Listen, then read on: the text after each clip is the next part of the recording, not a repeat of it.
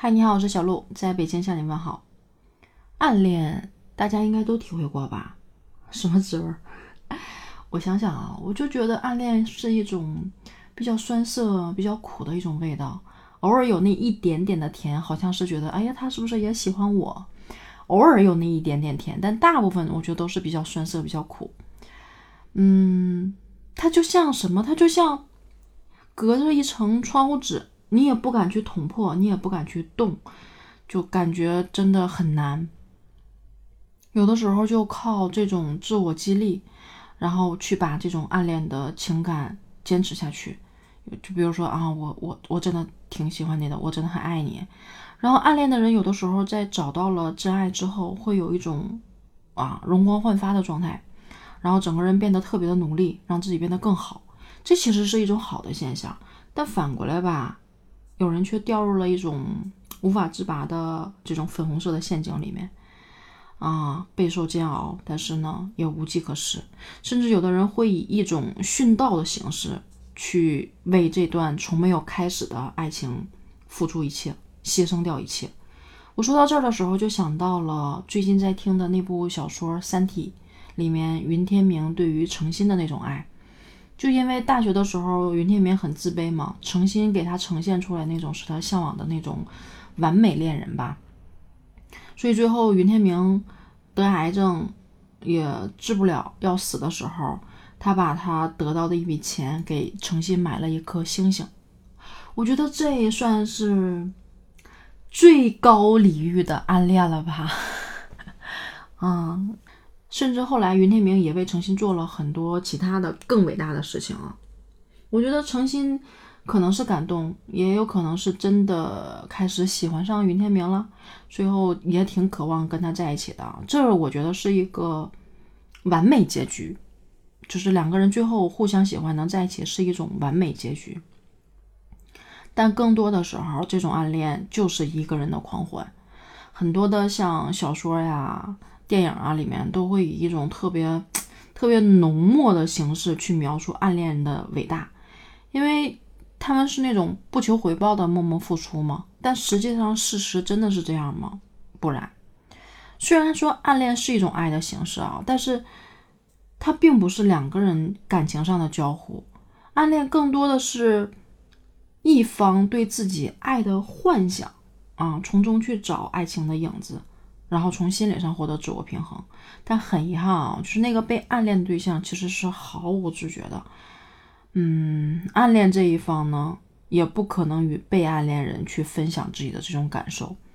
当一个人偷偷的喜欢上另外一个人之后，在面对对方的时候又不敢表白啊，也不管对方是不是知道自己被人爱着，但这种行为其实就是一种暗恋者就忠于这种。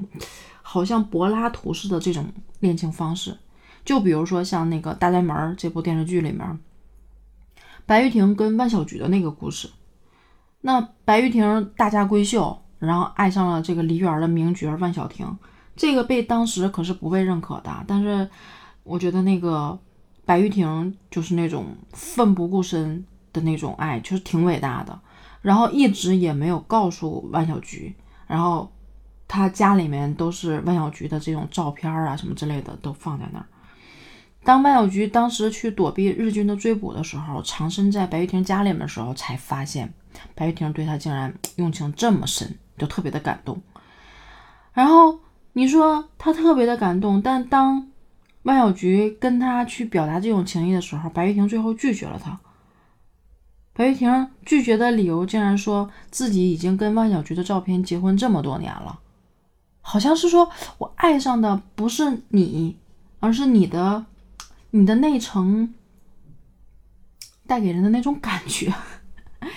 所以，哎呀，我觉得这也挺难理解的。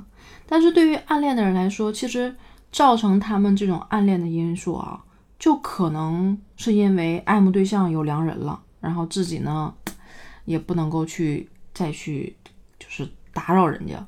也有可能是因为害羞啊、胆怯啊，错失了良机；还有可能就是因为年龄背景这种差距啊，不敢去追求。但是不管什么原因啊，暗恋其实都是一种无言的爱情，没有表露嘛，自然也不会被排斥，也不会被接受。因为自己的原因让暗恋的对象失去享受幸福的机会，这种爱真的是，嗯，伟大吗？我觉得不是。你说爱一个人的目的不应该是让对方感觉幸福快乐吗？那你即使被拒绝，能够让自己所爱的人感受到啊被别人欣赏和认同，不是更伟大吗？更何况你说没有追求过，你怎么知道你是不是能展开一段比较浪漫、比较幸福的爱情之旅吗？你这不完全是不自信吗？